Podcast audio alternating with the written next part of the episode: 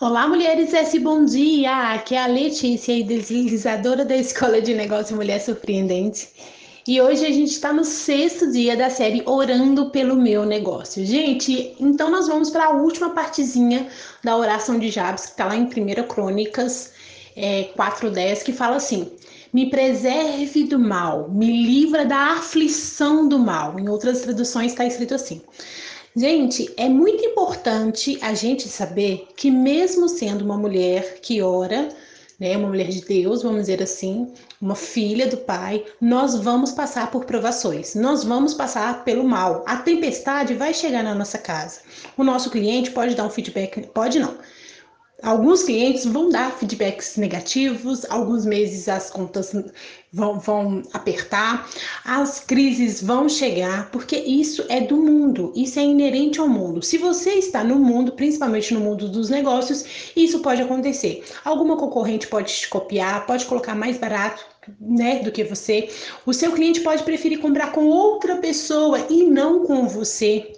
O Instagram pode mudar os algoritmos e não mostrar o seu produto para ninguém. Isso vai acontecer, porque essas coisas acontecem. Esse é o mal, essas são tempestades da vida. A questão é como que você vai agir diante dessas tempestades. A parábola né, da casa na rocha e na casa na areia fala que os dois construíram uma casa e a tempestade veio para ambos. Por que, que uma ficou e a outra desmoronou? É por causa dos fundamentos, é por causa da base. Quando Jabes pede a Deus para preservar ele do mal, quer dizer o seguinte: olha, vai vir um mal aí, mas eu peço, Senhor, que o Senhor me guarde. E aí, em outras traduções, está tá falando né, que me preserve da aflição. O que, que é a aflição do mal? É você sofrer pelo aquilo. Então, o Instagram mudou o algoritmo, aí você fica lá sofrendo, ah, porque não sei o quê. E aí você fica sofrendo por aquilo. O tempo que você está reclamando, o tempo que você está lamentando, o tempo está passando e você podia tomar algumas outras atitudes e você não está tomando. Uma coisa que sempre acontece, né? E hoje de manhã aconteceu isso comigo, a gente fala assim: "Ah, mas para mim nunca dá certo".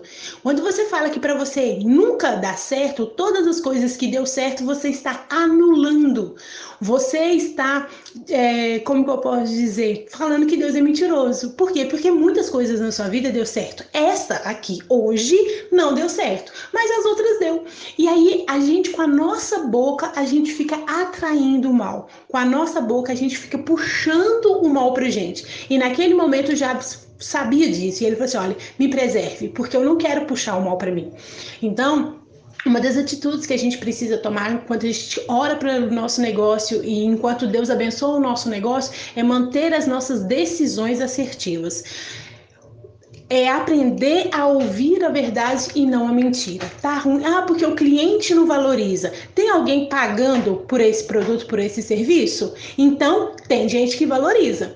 Muda esse vocabulário. Ah, é porque todo mundo acha caro. Existe alguém comprando nesse preço? Então, então existe pessoa. E aí você pode mudar. Acredite nas verdades. E na verdade de Deus para você também. É, confesso para vocês que eu estava vindo numa frequência de vídeos no YouTube bem bacana. E aí um dia uma pessoa falou assim comigo, nossa, mas seus vídeos é muito esquisito, enfim, deu uma crítica lá. Na cabeça dela, ela estava me ajudando. E aí, naquele momento, eu pensei assim: poxa vida, mas é, eu que edito meus vídeos, eu não tenho um programa de edição de vídeo, eu edito os vídeos no celular, eu fico o dia inteirinho para editar um vídeo e essa pessoa está querendo uma produção cinematográfica. E hoje eu não tenho condições disso, nem de pagar alguém, nem de. É, enfim, não tenho como fazer isso. Naquele momento, eu deixei o mal me atingir. É mal a pessoa falar isso comigo? Não, gente. O mal foi eu me sentir diminuída a ponto, isso não é para mim. Quem falou que isso não era para mim? Isso é uma mentira. Tem pessoas que eu vejo no YouTube com muito menos produção, muito e tá lá, e tá fazendo e, né? Naquele momento eu vi que os meus olhos estavam no julgamento das pessoas, não estava na minha missão, não estava no meu chamado. Isso é pecado. Quando eu tiro o foco daquilo que Deus me chamou para fazer e olho aquilo que o outro falou, é, é, pecado. Eu tô negando, né, o meu negócio, eu tô negando o meu chamado, eu tô negando aquilo que Deus tem para mim. E como que ele vai poder me abençoar se eu estou negando aquilo que ele me deu? Então, é muito importante a gente fazer uma lavagem mesmo no nosso, na nossa cabeça, nos, nos nossos pensamentos. Não é problema os, você pensar, é problema você adquirir aquele pensamento e colocar ele como verdade. Então, tudo que vier na sua mente de contrário daquilo que é para ser próspero, para ser bonito, para ser reconhecido, para ter dinheiro, enfim, tudo que vier ao contrário com relação ao seu negócio, você precisa de proteção para se preservar. E você também precisa de fazer a sua parte, que é o que? Renovar a sua mente. A palavra do Senhor fala que a gente tem que levar o nosso pensamento todo cativo à voz de Cristo. Então, ah, eu tava, estou querendo fazer algo e aí eu falei assim, nossa Deus, mas eu tô com muito medo de fazer. E aí o que, que eu faço? Não, é, o que está escrito lá em Timóteo, né? Que, que o Senhor fala? Eu não te dei espírito de covardia.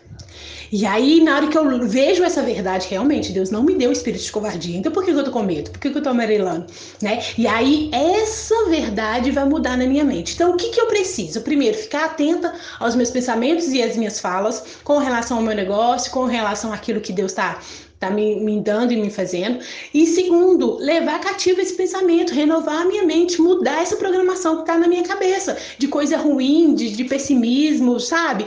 Por quê? Porque Deus não me chamou para isso. Quando eu consigo fazer isso, quando eu faço isso, quando eu me coloco na disposição, eu consigo ser preservada do mal. Por quê? Porque a palavra do Senhor fala que sujeitai a Deus e o diabo fugirá de vós. Então, se eu sujeito o meu pensamento, e a minha fala naquilo que Deus falou, o mal tende a sair. E outra coisa, a palavra do Senhor também fala que as tentações elas virão.